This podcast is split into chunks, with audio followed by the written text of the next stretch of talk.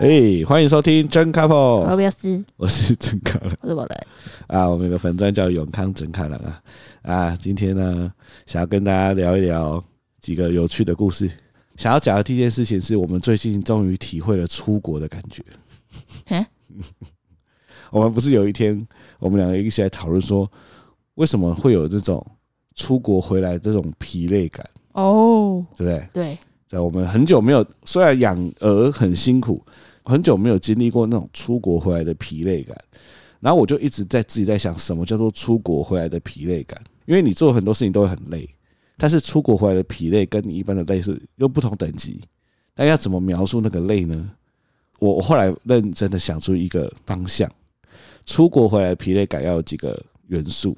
第一个是它必须要叠加的累，就是你前面的累还没有休息完，你就继续累，那个疲累有叠加。第二个是，他要你的脚要特别酸，因为你出国的时候，你通常都是很累，然后休息一下又又很累，然后到处一直走路，脚会越来越酸。所以这些事情全部叠加起来之后，它会在你身体形成的一个境界，那个境界就是你出国的疲累感。那我们为什么这次会有这样出国的疲累感呢？我们要归功于一个地方，新店的 IKEA。在。我刚刚有特特别查了一下，IKEA 以前的风格就是迷宫式设计，对不对？它就是要让你在呃进到 IKEA 里面之后，你不会有什么地方是重复逛到的，你是跟着它有点像迷宫这样子逛完全部。所以你要买某一个东西的时候，你也必须逛完全部，你会不经意的买其他的东西，这是 IKEA 的策略嘛？但是我觉得他的策略少想一件事情，就是台湾人。在逛 IKEA 之前，都会想要先吃饱。我们那天是不是也是这样？台湾不止台湾人，就全全世界人在逛东西之前都会想吃饱，谁想饿饿的？所以你就觉得对，所以要满足大家吃饭是很重要的事情嘛。但是你在大家想要吃饭的时候，让大家要一直走迷宫，是一件蛮堵然的事情。我们那天的状况就是这样。我们到新店的 IKEA 之后，我们想要先吃饭。其实那时候很饿了，对不对？你也很饿了，蛮饿的。对。然后我们就找不到餐厅，不知道餐厅到底在哪。后来问了那个呃 IKEA 店员，他说：“哦，餐厅要从卖场的入口走进去。”然后他是他讲了一个什么什么左边走到底就到。他说：“你走到底看到指标就是了。”对，他讲了一个很简单、听起来很快的一个指示。啊，因为我们两个那时候太饿了，我们两个就用急走的。但问题是会遇到第一个状况：IKEA 里面有很多正在散步的人。所以你急走，你就会一直被散步的人挡住。但我们那时候又超饿，所以就一直不知道餐厅到底在哪里，就一直逛，一直逛，一直逛。本来以前觉得很悠哉的地方，现在你都很想要赶快跳过。哎，真的走很久哎。因为好像是新店 IKEA 设计不良，因为内湖没有。对，内湖的话，它就是三四层楼，然后他会跟你说，哎，内湖好像是用层楼分的嘛。对，你餐厅要从哪里走比较快？你如果要去餐厅，你就从这边走。啊，你要逛的话，你要从哪里开始走？对对。但新店的 IKEA 不一样，新店的 IKEA 的餐厅就是藏在卖场的中间，所以你得一直逛逛逛，好不容易找到餐厅了之后，还要来找位置，找到位置之后还要去排队领餐。然后我那天，因为我们就是三个人去嘛，所以你一定是跟小卡宝在位置上等，我一个人去拿领餐嘛。然后我一个人去领餐，那一次去领餐的时候就觉得跟内湖的感觉很不一样，因为。内湖呢，它领餐是左边跟右边是镜像的，你你你懂什么意思？就一个 ㄇ 字形嘛。对，它是一个 ㄇ 字形。然后你从左边排跟右边排，它是所有的东西都是两套，所以它的人流是可以分两个的。那新店的你会觉得好像有镜像，又好像没有镜像，有点搞不太清楚它的动线。而且好不容易排到我要吃的东西之后，汤没了。而且我前面那个小姐，她拿那个汤勺刮那个汤，刮二十几下，大家都很饿。对，刮一下放弃，刮一下刮超多下。然后我想说，到底要不要放弃汤啊？但是你又想喝汤，所以我就想说，好，那根据对 IKEA 的经验，他们一定会搞有人来补嘛。所以我就在旁边等，就发现旁边那边零零散散的，很多人都在那边等，所以动线就整个打结，所有人都在等汤。后来我就觉得我受不了，我就去问。那个店员说：“请问一下，你们会补汤吗？”店员说：“啊，没汤了。”好，你等一下，然后就继续弄他的薯条，干嘛干嘛啊？第二个爸爸又过去说：“请问你们会补汤吗？”然后那个小姐说啊，你们等一下，你们等一下，然后继续补他的薯条。然后第三个妈妈过去说，请问你们会补汤吗？然后他们才快匆匆忙忙的拿一个汤出来。然后拿一个汤出来之后呢，你能想象大家排队是排在左边那边在等那个汤，就是汤碗已经空了，大家排排在那边等。他补汤补在右边，所有人啪，本来排好了队开始整个散掉，冲去右边那边要弄汤，现场一片混乱。我就觉得好好累，只是想喝个汤而已。嗯，对，所以那一天的就是那，你不觉得我在那边弄超久？你每次去排队，因为内湖是不是人很多？但是新店你也去很久，超久，一直在那边等等那个汤。这跟大家分享，捞汤就可以看出一个人他的个性。我前面的那个爸爸，那个 IKEA 都是鲑鱼芦笋汤嘛。那 IKEA 的鲑鱼芦笋汤是怎么做的呢？他是先把汤弄出来一锅，然后撒上芦笋。放入鲑鱼，而且鲑鱼是一块的，放进去之后，他们搅搅搅搅搅，把鲑鱼弄散。但是因为那个时候太太多爸妈在等了，那个情绪的压力是很大的，所以那个厨师拿出来的时候，他根本没空把鲑鱼分开，所以那有有非常多结块的鲑鱼，所以我前面那个爸爸就花了很多时间在捞鲑鱼，经济实惠。对，因为。他可以很容易捞到大块鲑鱼，他就觉得很开心，他就一直在那捞那些鲑鱼。然后我想说，干，可以快一点吗？所以你不会捞吗？啊，你不会捞吗？你看我大块鲑鱼，你不会捞吗？这捞法不一样，我会看到有大块鲑鱼，我的那个汤勺就下去，把大块鲑鱼跟汤一起弄起来，这样是一匙，然后再这样一匙。但那个爸不是，他是他捞了一块鲑鱼。他把汤沥掉，把鲑鱼放进去，哇！捞一块鲑鱼，把汤沥掉，鲑鱼放进去，所以他整碗有大概六到七成是鲑鱼，他再淋一点汤，哇！节省的台湾对，节对，所以就这样，所以弄很久，所以到时候后来吃饭的时候才觉得说，哇，好累，我也好累。你知道，你去的，你你每次去觅食的同时，就很像企鹅爸爸去大海觅食，然后企鹅妈妈要跟小企鹅在那边坐着，然后小企鹅现在已经不是小企鹅，它是叛逆期的小企鹅。所以他现在只要他肚子饿，你没给他东西吃，他就在原地大叫，大叫，他就变大叫，他就啊，然后我旁边所有爸妈都在看我，他就都真的是那种侧身看的那种，然后就你要不要看巧虎？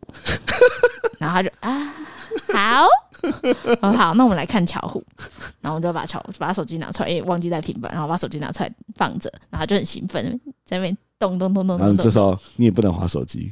对，然后我就跟他一起看巧虎，但这时候就是又又会有其他爸妈就转过来，然后他们眼神好像就在说：“这么小就给他看三 C 产品。”对，哎、欸，其他爸妈超容易投射这种眼神的。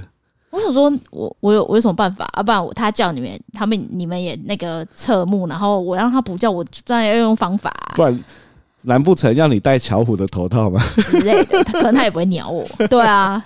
总之，我就让他看巧虎，但是我是我不会就是放他一个人那边看。我的原则是，如果我让他看三只，我就会陪在旁边一起看，然后跟他互动，譬如说巧虎的剥香蕉啊，或咯叽咯叽咯叽的游戏啊，然后让他很开心。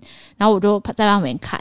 然后原本我后面的嘛，我就感觉到那对爸妈就是投以那种谴责的眼神，我就想说管他，然后继续陪他看。结果他的一对儿女看到那个咖宝有巧虎看，就他们全部都转过来。是不是我们后面那一桌？就那一桌。因为我回来的时候，他们两个小孩都不吃饭，全部转过来在看巧虎。看巧虎，对，他们就在看巧虎。对，然后我就觉得，哎、欸，巧虎果然是虎神，吸到所有小孩目光。但是那个卡瓦他就是看巧虎，然后因为他很饿，所以虎神有时候会失灵，就是他看一看，突然发现，哎、欸，自己很饿，他就会啊。我就说：“爸爸，爸爸要回来了，爸爸要回来，再等一下。”然后就现在就是转移力大法，因为那个旁边有很大的土是那个肌肉丸。我就说：“你看那什么？那什么鸡肉丸啊 之类的。”对，反正就就很累，就是要一直分散他注意。然后你来了，就要赶快准备他怎么吃。然后你也不能先吃，你要先让他喂饱。哎、欸，我们是忘记带米饼。对，就是那一次忘记带米所以我才只能出动巧虎。哦，原来是这样。所以反正出门就一定要有。平板跟米饼一定要出现这两大项。这两大项啊，不是为了要填饱小孩的需求，是为了要减少爸妈的社死。对，真的真的很恐怖。他尖叫的时候，大家真的会，而且我觉得地下的尖叫是父母被吓到，转过来侧目一下。但是你如果叫到第二声跟第三声的时候，他们转过来的那个眼神就会略带谴责。对，就是小孩会不会管啊？对对对对对，你小孩在叫哎、欸，对对对，请问你有看到你小孩在叫吗？啊、你给他看，你赶快要阻止他，然后让他看三十一之类的，然后又被嗯，你怎么让他看三十一？就是有你这种妈妈 之类的、欸。但你这时候如果从包包里掏出巧虎的全套。布偶换上去开始，说变业务嘛？其实这样蛮帅。对，啊订巧虎，去 IKEA 推啊，一定很多爸妈会买。对，反正就是我们就这样好不容易吃饱的时候，才能开始逛 IKEA。那这个大家都知道吧？反正 IKEA 就是一直走走逛逛，走走逛逛啊。我觉得对情侣来说，逛 IKEA 就是一件很浪漫的事情，对吧？就会塑造家的感觉啊！对，我们就一直讨论说啊，我们未来的那个生活要怎么样啊？哎，我们的桌子要不要放这个啊？椅子要不要放那个啊？以前就是会觉得逛 IKEA 就是在建构一个爱情的一个蓝图。但是当你有了小孩，尤其是他已经一岁以后呢，只有两种可能。第一种是你的小孩对于什么事情都要发表意见，就是他看到什么都要去摸啊、去玩啊，你就要后面追他。第二种就是。他很不耐烦，他就开始一直乱叫，就在推车上面啊，乱叫一通。对，所以我们那天小咖宝是属于很有点不耐烦的状况。对，所以我们基本上就是他一直叫，然后他也不想要坐在推车上，所以我们只能抱着他。已经这样子的累了。那我们那天的目的是要，其中一个是要买收纳他玩具的柜子。柜子，我们先在某一个地方是他的那个小孩区，对不对？那个柜子是，它是有一个白色的置物柜，那中间要放篮子。那其实我在网络上看到。我就觉得，哎、欸，那这个到底是要一起？它是包装都是一起，还是分开的？一次买就有柜子加篮子，还是你柜子篮子要分开？对，因为 IKEA 的原则是你全部逛完之后，大型的家具会在最后的提货区，你再去拿就好了。你只要记货号去拿就好了。对，所以我在儿童区没有看到那个大型的收纳柜，我就去问那个他们的服务人员，我就说，哎、欸，请问这个收纳柜给他看照片，说，请问这个收纳柜就是我是最后在提货区就领就好，还是我要先拿那个收纳盒？他就看说。哦，这个都有付啦，你最后在提货区一起拿就好了。我说哦，好好好，所以我们就得到了一个宝贵的资讯。对对对对，所以我就想说，哎、欸，那这边不用拿太好了，那我们就是逛一逛去提货区吧。结果我去提货区，我就没有看到那个置物栏。你在找置物栏的过程中，小咖宝在那个时候已经到了他最不耐烦的 Max 版。对，他拿着一根长长的东西跟我那边打架，两个能不能在踢过去那边玩光剑那边打？对，为了要转移他的注意力，所以那个时候我们已经是一个快要没有办法，没有办法。我就想说。你怎么找那么久？我都已经跟他打两三回了。因为我在问，因为那个服务人员搞搞不清楚状况，我就说：“哎、欸，不好意思，那个刚刚你们上一层楼的那个服务人员跟我说这里有收纳篮，但是我没有看到。”他就说：“这个你要去儿童区拿、啊，是分开的。”我说：“所以。”所以我要走回去儿童区。他说：“对，你只能去回去儿童区，但儿童区是因为他结账是在下面那一层楼，儿童区在上面，嗯，四楼，四楼，而且它中间又穿插一堆迷宫，就是你要走回迷宫，你没办法直线到那个地方，你就要一直 S S S S 一直弯，一直弯，一直走。所以他就说：好，小姐在，可能要麻烦你回去拿。这时候你就回来跟我讲这件事。对，你本来说你要一个人回去拿，但我那时候已经跟小咖宝用光剑打到，我们已经没有。”其他的姿势可以再玩光剑了，已经没梗了，所以我想说，算了算了，一起回去好了。所以就变成我们三个人，我抱着小卡宝，我们用光速在那个迷宫里面急走，要走回儿童区。而且我还要推那个车子，对，你还要推车，车超难控制，而且车子又很重，因为有其他东西。没错，所以我们就这样子一路走走走走走走走走回小孩区，大概要走了，我看要快十分钟有，才到小孩区，才拿了那些柜子。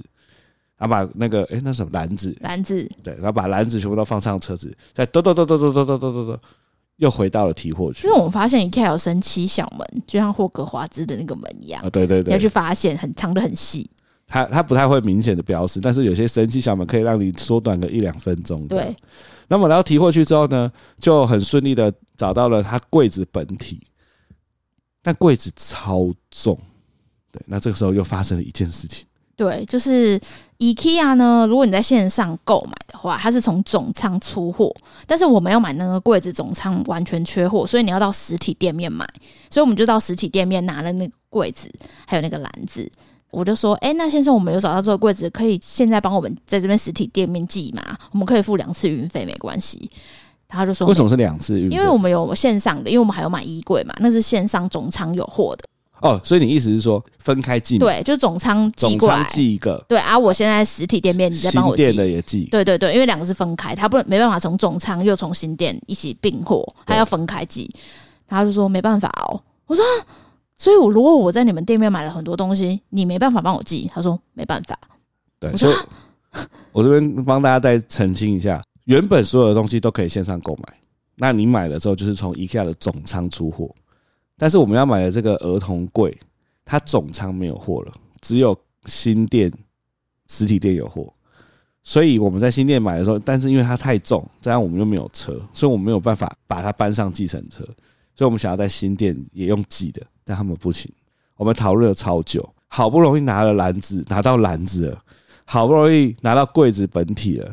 但是我们好像没办法搬回家，而且超好笑。这边又发现他们的员工的那个训练素质的落差，因为我先拿到那个实体的柜子，对，我就要去结账区嘛，我就跟结账区的人员说：“嗯，这个实体柜子你们可以帮我们寄吗？”他说：“哦，如果你要寄的话，要回去刚刚那个先生那边打单哦，他要统一。”就是出货，我就说哦，好好好，那我就回去刚刚那个打单的先生那边，我就说哦，不好意思，刚刚你们有一个服务人员说，就是这个可以帮我们寄啊，要你这边打单，他说不行啊，谁告诉你的？没有，我们没办法这样做，就是我们从总仓只能从总仓寄，实体店面的不能寄。这个时候，小咖宝已经 受不了了，他对每个经过的人尖叫啊！对，所以我们在那边搞超久，我们在提货区大概有搞十几分钟。对啊，对啊，就是到底能不能把我现在看到这个东西寄回家这件事情。对，因为它的机制很复杂，但他们加上员工，其实我们会出这些花那么多时间，都是因为他们员工资讯落差。我觉得有资讯落差。对，就是他们一下子说可以，一下子不行，一下子有，一下子没有。我猜柜台的收银员的讲法是说，你去找他。他可以帮你从总仓出货，对，但现在就是总仓没有。对，然后那个订单的觉得说，哎、欸，是那个收银员他不懂货况，所以他没乱讲，对之类的，像这样，然后我们那边搞超久，我真的是出来真的是累到炸掉，哎，对，就是脚很痛，然后心也很累。所以我们回家可以体会到出国的累感，就是因为这样。第一个是各种累嘛，我们在吃饭也已经累过一轮，走路又再累一轮，这是各种累，而且还有心累，对，叠加起来，没错。再最重要的就是。我看我手表，我那天走了快一万步，哦，好赞哦！所以瘦身，对你还有你还有腿酸，所以要这几个条件叠加起来，我们就得到了这种出国的累。哎、欸，我那天回家，我真是就我们之前去很多地方走很多路，但我这次回家，我真的没有累到，我想把小组时间拿起来。对，我看你回家贴休，真的很痛，真的很痛。对啊，就没那么痛过，还没买到。对，还没买到。重点是那个玩具收纳柜，我们的目标之一。最后弄弄觉得算了，我自己上下皮玩买别的款式好了。好惨呐！对啊，超累。对，所以虽然说我们最后还是有一起吃冰淇淋，但是已经无法弥补那个心中的疲累了。真的很累。可是之后还还是感觉内湖的动线比较好。可是内湖真的有点远。对啊，所以就是最近的还是新店，那新店的餐厅真的藏好里面哦，真的太恐怖了，太恐怖。我为此有特别去查。新店的餐那个 IKEA 的餐厅，超多人在反映这件事情。对啊，呃，以新店 IKEA 的小编有说，他们有做一些标示，让你可以一直透过小门，大概三分钟就可以到。哦，是哦。但现场完全看不出来，对啊，完全感受不出来。嗯。好啦，提供给大家。没错，这个疲累的周末要去新店 IKEA 的朋友，还有 IKEA 的冷知识啊，总仓跟实体店啊，那个寄货的，没错，这是不一样的哦。我觉得这没有经历过是不知道的。没错，对，所以这就是我们今天的 IKEA 分享。没错，最后我们最后呢，想要来跟大家最后加码一件事情。当然，听众可能有人知道，可能有人不知道。最近有个超红的影片，三道猴子嘛。你先，你有看吗？你有跟着看吗？有啊。你自己看完的感觉嘞？它动画品质很差，但很好笑，因为很 can，很像迷因图。对。但我觉得它最屌的是它剧本写的非常好，而且它画面编排很厉害。嗯。因为譬如说，像是那个男主角跟他女朋友在对话，是用赖的截图一个一个跑出来，真的很有代入感。所以我觉得，其实这一这一部屌，这屌在他的剧本写的太接地气了。哦，所以你觉得是接地气？我觉得很，你不会觉得很空，就是很很不接地气。你会觉得哦，好好笑，然后就觉得好好笑，就台湾八加九的日常啊。哎、欸，但我在看，我有感觉，虽然他写的是三道猴子，但是我觉得每一个人都会在里面找到自己。对，因为你可以把三道替换成别的东西，比如说名牌包猴子、名车猴子。其实想一想，大家都会做差不多的事情。就是你为了要博取一个存在感，或是别人羡慕你，所以你去买了一个呃，你可能负担不起的东西，然后你因为那个东西得到了一些虚名，或者是得到了一些称赞。你为了维持那件事情，所以你整个就在恶性循环。我觉得年轻人最有可能做到这件事啊，就是年轻的时候，因为像像我们现在，我们完全也，我好像没有什么想要做这件事的感觉。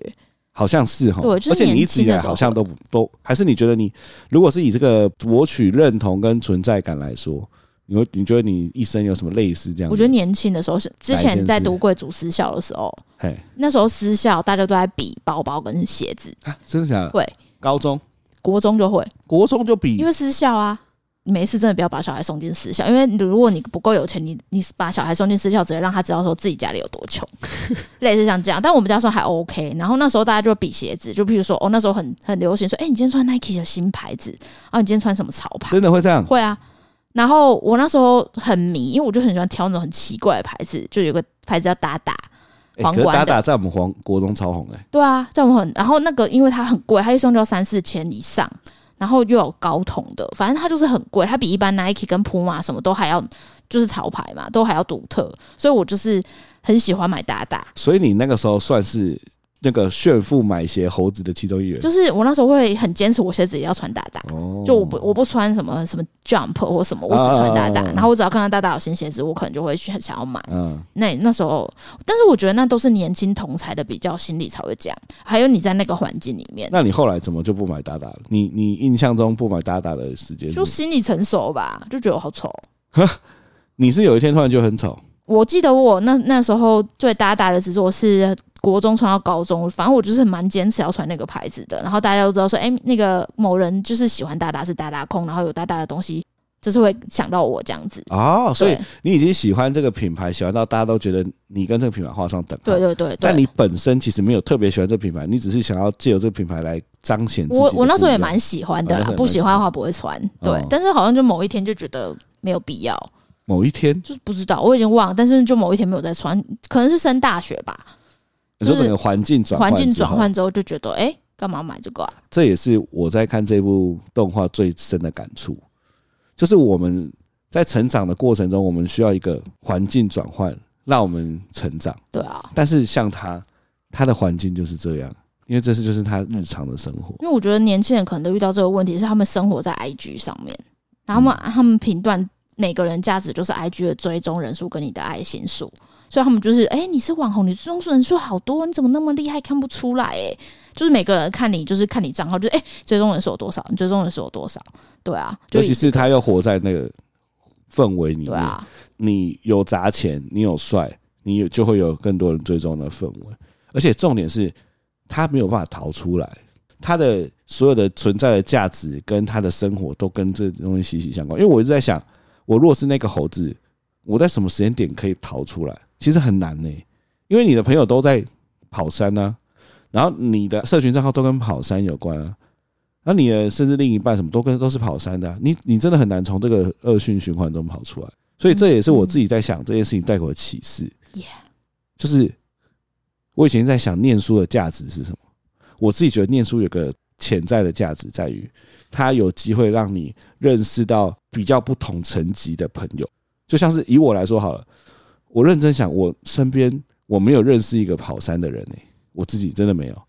我有我朋友的老公，真的有。但是我跟你说是跑山去，真的啊，他有重金啊，跑山的重金重机。哦，你说他他是这种跑山，然后会去会去跑啊，会去写，不是他是会去求追焦照，应该是不会，但是他就是兴趣是跑山。哦，因为我觉得他他这一个人，他除了兴趣是跑山之外，他更大的兴趣是希望别人注意他、欸。所以我在想，有有没有这朋友？好像跑山希望别人注意他没有，但是其他职业希望别人注意他的其实蛮多的。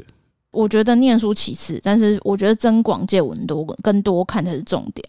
因为我我自己就会觉得，我人生到现在，其实我的心态非常平淡。就是我，譬如说我我看事情是没有那么执着于物物欲或是什么名声之类，是因为，譬如说之前去欧洲看到，其实除了台湾以外的生活方式，因为台湾不是就是要追求金钱、追求名利，你就是在填鸭式教育，你父母希望你考上名校，成为一个知名人士，赚大钱，这才是成功的人生。但是因为你出国之后，你看到很多，譬如说像是欧洲，他们就是当农夫也很开心啊，然后当个公务员很开心啊，三四点就在当公车司机很开心啊，因为他们就是喜欢自己的。职业，然后就是人人生其实就是哦，你喜欢自己的职业，然后你跟你的家人相处，你可以，你也可以这样过一生，反正你就是喜欢就好了。对，但我就觉得，哎、我那时候有提过，我回来跟我爸说，哎、爸，我觉得那个人生不一定只有要赚大钱。然后我被我爸妈不孝女，就是他就说做怎么变成这样，就是就是我觉得增广见我很重要。然后以及之前当记者的那段时间，因为做很多不同领域的题目，然后接触的都是就是比较困苦。或是生活比较有困难的人，嗯，所以你会觉得说，其实你的你在台北，你这个台北人，嗯，生活在台北，你看到的只是一小部分，很狭隘的角度，很狭隘。就是那时候做一些社会的题目的，他们外面人都会戏称说，你踏出台北才会知道说台湾的险恶在哪里，哦，你在台北都感受不到。确实是，对，因为台北都是白的，但是台北被保护的很好。对，到处台北就是很黑道啊，然后黑金啊什么的，全部都是到处都是，所以。我就觉得说，哎、欸，如果我会保护的很好，你知道，读私校，然后读好学校，然后就是进就是好的公司，我就一辈子都是觉得说，哎呀，我就是在这边，我就是要赚大钱，我就是要怎么样，我完全不会知道外面人过得怎么样，或是他们为了生活必须去取舍什么，我可能会变成那样的人。但我觉得这些经历，我反而是觉得看更多人事物，你就会自己反刍，然后体会到你自己的人生应该长什么样子。嗯，对啊，因为我觉得。就像是第一集的结尾有一句我觉得很 touch 我的那句话：“人生有多快乐，取决于你思想的品质。”我觉得是我最近最 touch 我的一句话，就是你会被这件事情这句话深深吸引。我其实后来第一次看的时候，我在这一句话我按了暂停，我就一直看在思考这句话的意义。嗯，就见闻没错，也把这句话送给大家。那今天哈差不多，你今天要想点什么歌吗？哦，因为最近。我在很热衷于用 有叶配一个产品，叫做胖福锅气炸锅。又来叶配？不是我，因为我真的觉得它很好用。因为我平常不是一个人都在家远端嘛，嘿，然后我东西都随便煮啊，而且我也不想开火，我顶多就是煮东西、煮面或者煮菜之类。我就是很不喜欢开火的人。但因为最近我在家，然后有有胖福锅，所以我其实主要都用它来煮炒面。然后煮炒面这句话听起来很奇怪。就煮面之后，把它拿进去跟其他食材拌炒。哦。然后我可能用它气炸一些面包，气炸一些鸡胸肉，就很快。所以最后我想推荐的歌跟这个有关系。因为我每次是什么气炸歌吗？不是，是因为他每次在拌炒的时候就会一直转，然后我就会发呆，一直看他们转，我会在那边看个一两分钟。嘿，因为我觉得蛮疗愈的。然后我真的脑子脑袋就会不自觉的想起一首歌：转吧七彩霓虹灯，噔噔噔噔噔噔啊！转吧转吧，是吧？是这首歌吗？是吧？你是要想起？你是想起这首歌吗？是啦。你刚刚明明就跟我说是五百的，你是我的花朵。哎，这不是五百的吗？是转吧转吧，七彩霓虹灯 这首啦。对啊，我先跟大家跟听众讲一下，因为我们在录音之前，某人说他要点五百的《你是我的花朵》，但是他现在唱的是，哎、欸，那转吧转吧，七彩霓虹灯是谁的、啊？电动夹子大乐团。哦，是哦，干五百屁事哦。哦，对，因为五百的那首。你是我的花朵，它的调调跟，因为它很多霓虹灯在转，所以我就觉得，哎，好像是伍佰的。所以你把两首歌搞混。对对。所以你想要讲的是转吧七彩霓虹。没错没错没错没错。所以我是不是很了解你？对对对。我在录音前听你说要要唱伍佰的《你是我的花朵》，我心里想的是你应该是要点的是转吧七彩对啊对啊，就这首。好啦，就这转吧七彩霓虹灯。那你你把人家的歌名跟。唱歌的人准确的念出来，尊重一下人家。点的是转吧七彩霓虹灯，是夹子电动大乐队的。好，好，就这样，拜拜。拜拜。